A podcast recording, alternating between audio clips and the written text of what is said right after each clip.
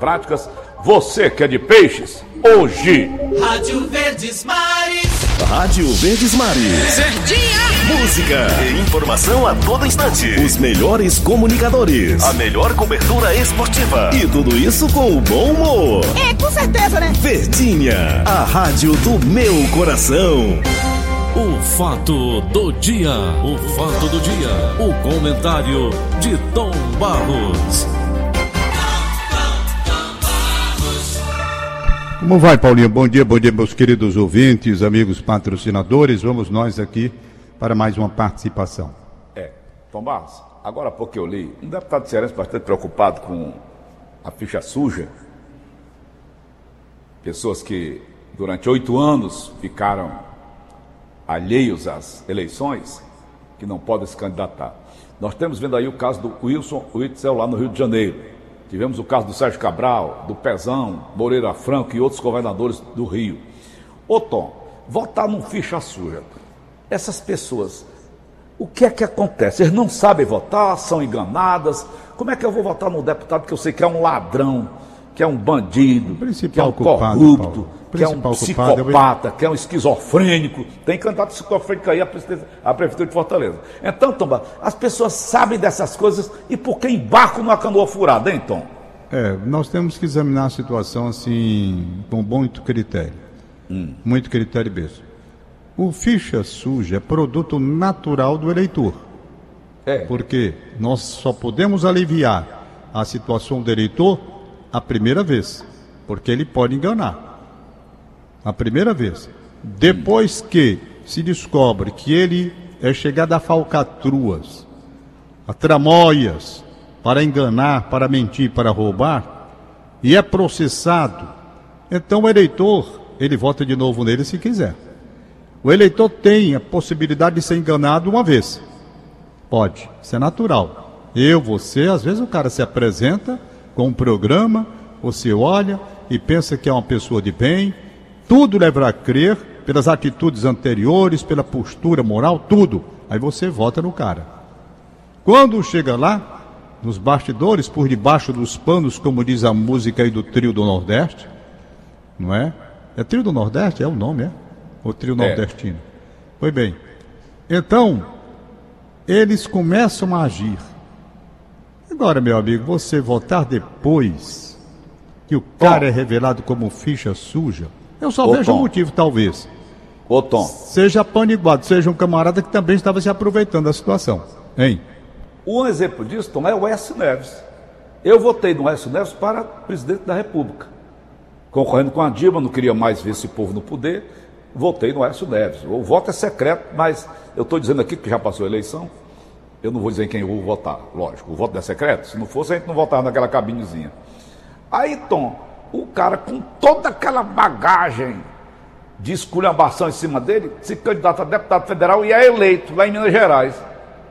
Errar uma vez é humano, a segunda vez é burrice? Não, aí é o seguinte, você tá sendo, en- não está sendo enganado, você deve ter algum interesse nessa história. Tá bom. Você não está sendo enganado. Mas no caso do milhares Écio milhares Neves, aliás, a minha grande indagação é por que que a Lava Jato, tão ágil, tão esperta, tão célere,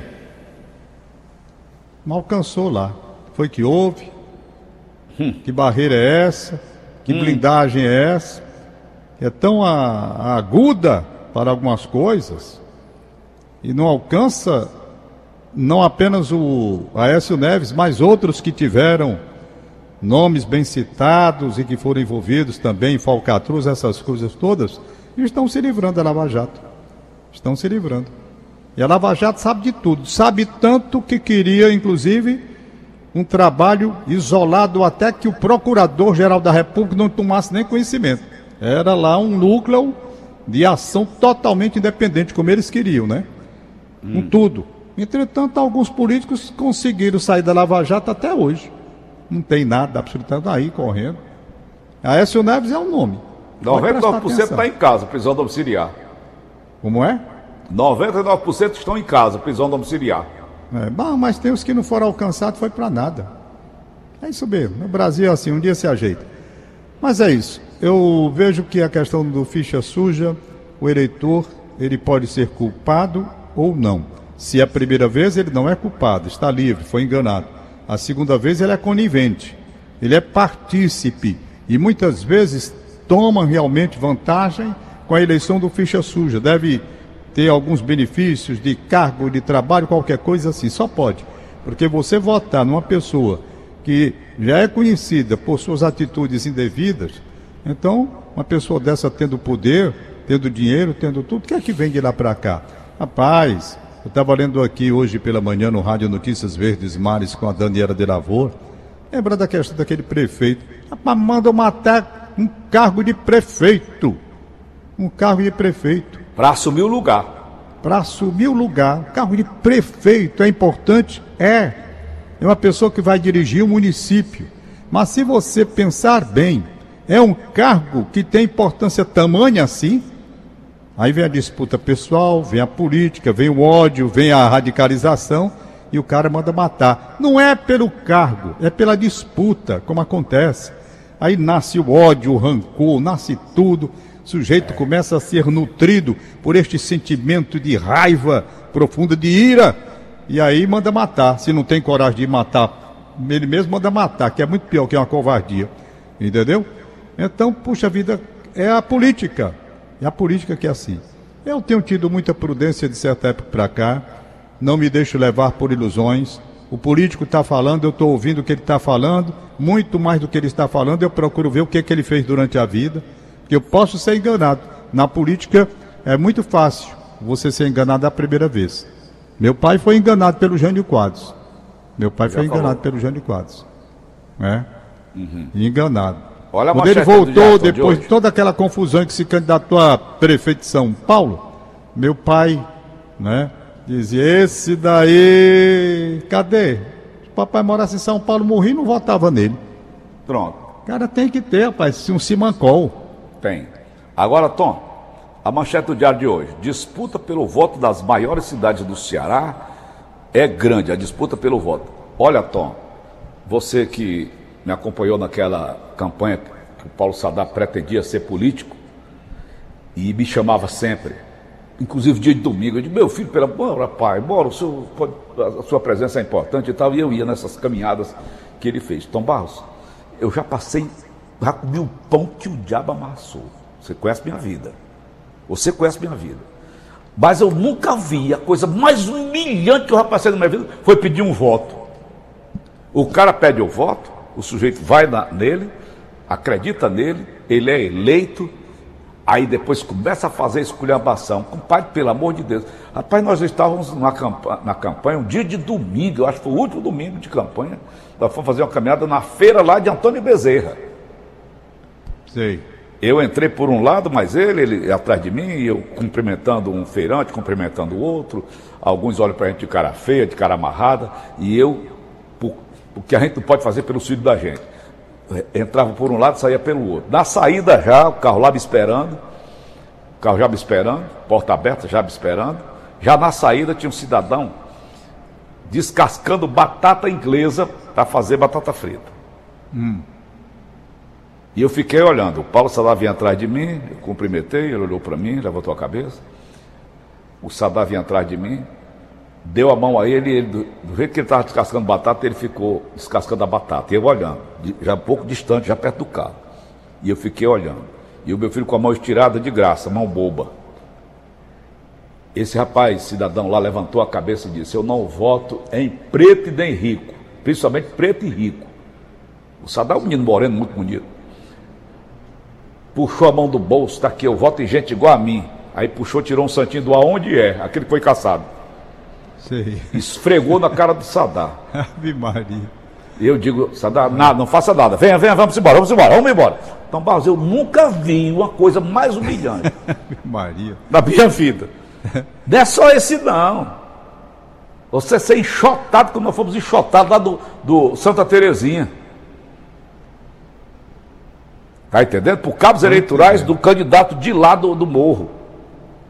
Fomos enxotados de lá. O carro de som, a campanha caríssima, quase que eu me lasco, só não, só não fui pedir embora porque não tinha uma cuia, mas graças a Deus deu para recuperar um pouquinho. Ainda hoje estou apanhando na, no lombo por causa disso. Então, Tomás, o cara vai lá, se humilha. Eu vi esse Roberto Cláudio levando cagaço de dona de casa no meio da rua ali, ali na Água Fria. Roberto Cláudio, levando cagaço. Um homem bem formado, um homem de formação de superior lá fora do, do- do- do- aqui fora do Brasil. E eu ficava olhando aquela história toda, Tom Barros. É muito difícil a disputa pelo voto, viu? É preciso o cara vai eleito e vai fazer merda, isso, porra. Dá não, viu, Tom? É preciso a pessoa ter vocação para isso, ter sangue frio, sabe? Suportar todas essas coisas sem ter abalo interior. Se não tem vocação para isso, faz que nem eu. Nem entre. Nunca entrei, nunca. Apesar de tanta cena, agora não. Mas na época do crime não compensa, os, os chamados foram muitos para a candidatura. Nunca me deixei levar. Eu Nada, já fui chamado várias vezes, você absolutamente sabe nada. disso. Não tem um saco para isso. Paulo, tem. a felicidade de cada um depende, a vocação de cada um também. Não é? Há pessoas que se sentem felizes na disputa política. Aquilo é uma essência para a manutenção da vida. Quem gosta da disputa política, do embate, essas pessoas, elas não conseguem viver longe da política. Elas empregam todo o dinheiro, muitas vezes fortunas, por conta da política. É uma coisa que vem no sangue. É uma disputa como o cara apaixonado pelo futebol. O político, aquele que é eh, apaixonado, ele não consegue viver fora disso. Faz É. parte. Entendeu? É essência. Não veio Abraão Então, Lincoln, cada um né? tem Foi- sua vocação para isso. Eu não tenho vocação para um negócio desse, nunca O tive. Lula foi candidato quantas vezes? A presidência? Quatro vezes, não foi? Mas é, não é nem só o Lula, não. É as pessoas que gostam de política, mesmo nas pequenas cidades, nos pequenos municípios, a disputa se torna acirrada e aquilo é uma coisa que, se a pessoa não ganhar, adoece e pode morrer por conta de uma derrota eleitoral. Eu nunca tive, rapaz, essas ambições de negócio de política, pelo contrário, eu nunca tive nenhuma vontade disso. Eu sou um cara que acompanha para votar. Votar uma pessoa de bem, tentar acertar o do voto, mas eu não tenho nenhuma tendência para ser político. Alerta, na nossa vida. idade não existe mais obrigatoriedade pra gente votar, não, né? Eu não, e você. não, não, tô fora. É, Eu então? já voto porque eu quero ir votar mesmo. Mas É? eu não preciso mais ir votar, não. Agora, tem um detalhe, tem um detalhe. Você tem todas as oportunidades, por exemplo, vamos nós aqui. Vai. Uma coisa bem clara. Já que você tocou no nome do Roberto Cláudio, que foi. é, Como foi? Uma pessoa disse umas coisas com ele aí. Quem foi que Isso, disse? a senhora lá, escura um pouco. senhora. Você só aparece aqui, bagote vagabundo, em tempo de eleição. E Pois ele é. aperreado me chamou. Então, Paulo, o Paulo, vem Roberto cá. Cláudio, Eu tô o Roberto Cláudio. tal. Ele tem, ele tem, né? Já pelo político experimentado que é, ele tem estômago para segurar todas essas coisas sem se abater. É. Ele escuta, vai embora. Eu vi uma vez, rapaz, o Roberto Pessoa. Roberto Pessoa, nunca vi um cara tão calmo na minha vida. Eu nunca vi um homem tão calmo na minha vida como esse Roberto Pessoa. Estou dizendo nessa oportunidade. Eu não estou dizendo que ele é calmo, não, porque eu não posso dizer a vida do Roberto Pessoa toda que eu não conheço. Mas nesse instante, olha, o Valdones me chamou para fazer a narração de um show aéreo que ele ia fazer lá em Maracanaú, no dia 7 de setembro. Por sinal, está chegando 7 de setembro aí. Então, bah, vou fazer um show aéreo, tu pode narrar? Eu digo, posso. Aí depois eu passo na tua casa. Aí o Valdone me pegou, me levou lá para Maracanaú, para fazer essa narração, certo? Aí eu fui. Tava lá o som, eu peguei o microfone, tal, tal. Daqui a pouco comecei a narrar o show aéreo que o Valdone estava fazendo em Maracanaú, em comemoração ao Dia da Pátria, dia 7 de setembro, certo? Rapaz. E tava lá o, o Roberto Pessoa, meu amigo. Aí o Roberto Pessoa estava de um lado e apareceu a mulher do outro lado da rua. Rapaz, essa mulher disse tanta coisa com o Roberto Pessoa que eu olhava e dizia assim: Meu Deus do céu, como é que o cara consegue ficar na dele? Como se não- ele fez de conta que não estava nem ouvindo e todo mundo ouvindo. A mulher dizendo, e ele na maior tranquilidade do mundo. No fim ele explicou. Ele disse: Rapaz, aquilo não é só ela, não, aquilo é uma ganguezinha que vem para provocar, para o político perder a paciência, meter a mão na cara dela, aí ela se transforma em vítima. É. Entendeu? É, Eles tudo é fazem muito isso. Eles provocam, conhece o cara, quer para o cara reagir, aí ela cai. Se ele fosse dar nela, vixe, aí vai ver a confusão, né? Mas rapaz, É. essa mulher esculhambou. era safado, era tudo que ela podia. E eu olhando, eu digo, meu amigo, eu tenho cara para ser político? Não tenho, não tenho nem sangue, nem estômago para aguentar. E o Roberto Pessoa aguentou tudo e ainda deu a explicação depois. Eu não ia cair no jogo deles. O que eles queriam era que eu reagisse, partisse, porque aí eles têm todo mundo filmando, né? Os celulares ali, para poder. Olha aqui, fulano, aí bota. É assim que a coisa funciona na política, Paulo. É, é. assim que a coisa funciona. E eu olhava é para o Roberto Pessoa e vai ter paciência assim, rapaz. Tá vendo logo que eu aguentava um negócio desse? Vai ver, então, vai atrás que ela voltava num ficha suja. passou. Falar em 7 de setembro, o Vicente de Alencar. Aí segunda-feira ainda estaria aqui com vocês, viu, Tom Barros? Me ligou, certo. O Vicente de Alencar é, me ligou, dizendo, Tom Barros, se você puder fazer uma observação sobre 7 de setembro, porque no Brasil vem a Semana da Pátria, como estamos essa semana agora aqui, já hoje dia 3, né? Isso. Pois bem, e... por que que no Brasil as pessoas não têm esse sentimento de ornamentar o país com bandeiras, com essas motivações em verde e amarelo, que são as cores da bandeira nacional? Nos Estados Unidos, você conhece bem, eu conheço bem menos os Estados Unidos, mas eu tive a felicidade de estar lá no Dia da Pátria, na comemoração do Dia da Pátria hum. deles lá. Meu amigo, é um negócio fora do comum. É, Mas em é compensação, o sentimento nos Estados Unidos é diferente porque nas casas, geralmente, tem um lugarzinho com Semana da Pátria ou não, comumente, normalmente, eles colocam a bandeira lá. É. Eles gostam de fazer isso. Uhum. Né? Então já é um sentimento nosso. Aqui, nós temos muito de ligação da Semana da Pátria e coisas de brasilidade com a seleção brasileira. Quando chega a Copa do Mundo, aí se pinta, as ruas são pintadas de verde e amarelo e não sei o quê, nós bandeirinhas nas ruas e um bocado de coisa, né? É. Motivações da Copa Seleção Brasileira. Mas quando chega a Semana da Pátria, você só vai ver isso aqui ali, um cara com uma bandeirinha num carro e pronto. Então, realmente a observação do Vicente procede. Quando chega Copa do Mundo, tudo pinta aí com relação à seleção brasileira. É. Pinta. As ruas ficam pintadas, tudo. Mas na Semana da Pátria eu fiquei pensando, por Mas, que isso acontece? Barros, olha... Porque, na verdade, as pessoas estão olhando a seleção brasileira, que na grande maioria traz alegria para o povo, trouxe muitos títulos mundiais, se bem que ultimamente não tem sido assim, mas trouxe. Enquanto o país, com seus problemas, com toda essa situação que nós estamos vivendo de desgosto, de, de apreensão, falta de perspectiva, cada um preocupado com seus filhos. Eu estou um cara que estou morrendo de preocupação com os filhos porque eu não estou vendo perspectiva nesse Brasil. Talvez seja isso que não venha trazendo também o ânimo natural de você enfeitar a casa com sua bandeira. Talvez se a situação fosse outra, motivasse assim. Se bem que nós temos que fazer a devida separação entre a politicagem sem vergonha nojenta, que levou o Brasil à bancarrota, à falência, como o Brasil dizem que está falido. Eu não acredito bem nessa história, não. Acho que estão escondendo dinheiro. Pois bem, aí, resultado, o Brasil nessa situação. Será que dá ânimo mesmo para você fazer uma comemoração? Olha, eu vi, Paulo, duas, dois dias eu tive a oportunidade de ver. Eu vi, por exemplo, a, o dia da, da pátria na, na, na França, por uma coincidência, hum. foi um dia depois, um dia depois da vitória dos franceses sobre o Brasil naquela Copa do Mundo em 98. Meu amigo, a comemoração na França foi um negócio de louco. Que louco, sabe? É, eles, eles enfrentaram derramamentos de sangue como os Estados é, Unidos. É um país amadurecido também. O Brasil todo. O Pedro Américo projetou aquele quadro da independência do Brasil e eu estava assistindo um dia desse um programa aqui, politicamente incorreto, dizendo que aquele ali tudo é mentira. Dom Pedro andava num cavalo daquele, que não tinha cavalo do Brasil, andava de burro. Aquela roupona que ele veste, não dava para vestir ali nas bases do Jato Piranga, que aquele ele foi a mais de a quase 400 metros de distância.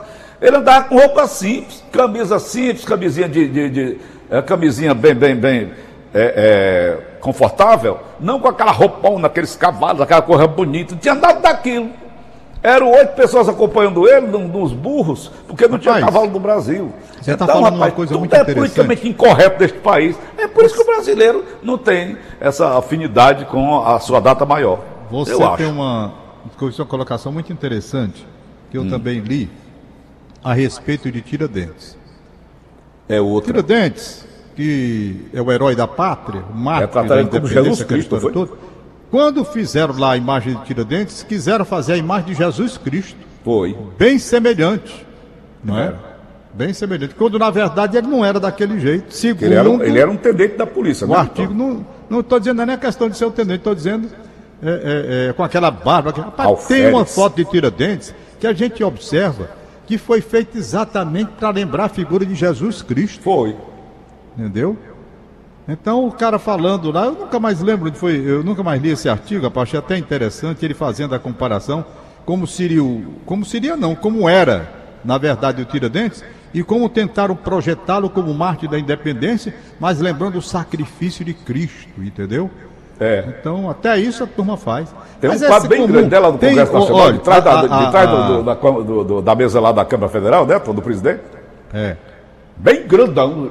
É, tira 10, você pensa que é Jesus Cristo. Com um pedaço de corda Rapaz, pendurado no esse pescoço. negócio de utilizar foto é um negócio muito sério. Tem uma foto que o Lênin aparece, não é?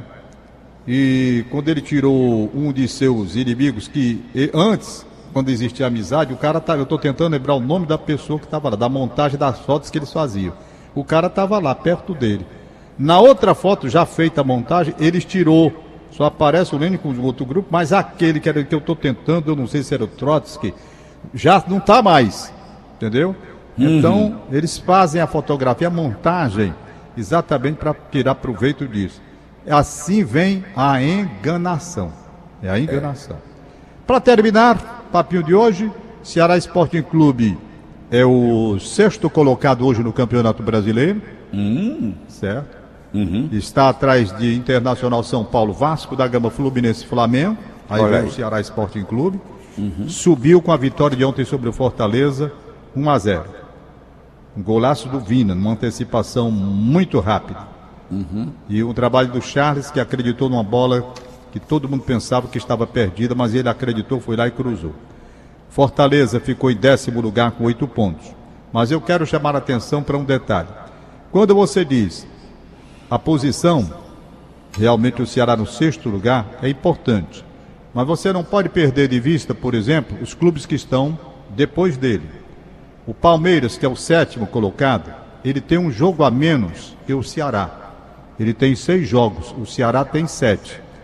Resultado: o Palmeiras ele tem 10 pontos. Claro que ele pode passar do Ceará na partida que ele tem a menos.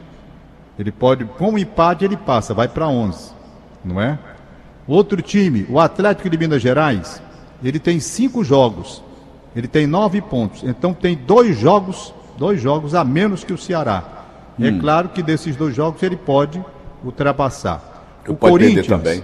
O Corinthians tem oito pontos, dois a menos que o Ceará. Acontece que o Corinthians tem um jogo a menos que o Ceará. Dizer, ele vai para o próximo jogo, para o sétimo, ele pode também passar o Ceará. Como pode descer também mais ainda. Pois é. Então, aí vem o Fortaleza. O Fortaleza está com sete jogos, o mesmo número de jogos do Ceará Sporting Clube. Certo? Está em décimo lugar. E aí vai. Né? O Bahia, que ontem levou uma sova do Flamengo, 5 a 3 o jogo. O Bahia tem um jogo a menos também. Tem seis, seis jogos. Tem oito pontos. Ele pode chegar a 11 caso vença. Agora eu digo como você, também vai depender. Ele pode perder também, né? É, Mas eu claro. digo sempre, quando a gente vai contar quem está e quem não está né, em determinadas posições, você não pode perder de vista o número de jogos, que é importante. Porque é como você diz, o cara pode até não subir, mas tem condições de passar. Não é? Ontem foi uma vitória muito importante para o Ceará. Mais uma vez soube conter o Fortaleza, do bloqueio que sabe. Tentou matar o jogo no contra-ataque e velocidade e quase que consegue. Teve duas oportunidades. Foi melhor que o Fortaleza, mereceu ganhar o time do Ceará Sporting Clube. Pronto, vamos aos aniversários. Ah, sim, rapaz. O, o- o pessoal motorista de táxi, táxi tem isenção, tem isenção junto à Cefaz, não é? Do IPVA. E eles estão reclamando que a dificuldade está sendo enorme. E aí eu chamo a atenção do pessoal da Secretaria da Fazenda.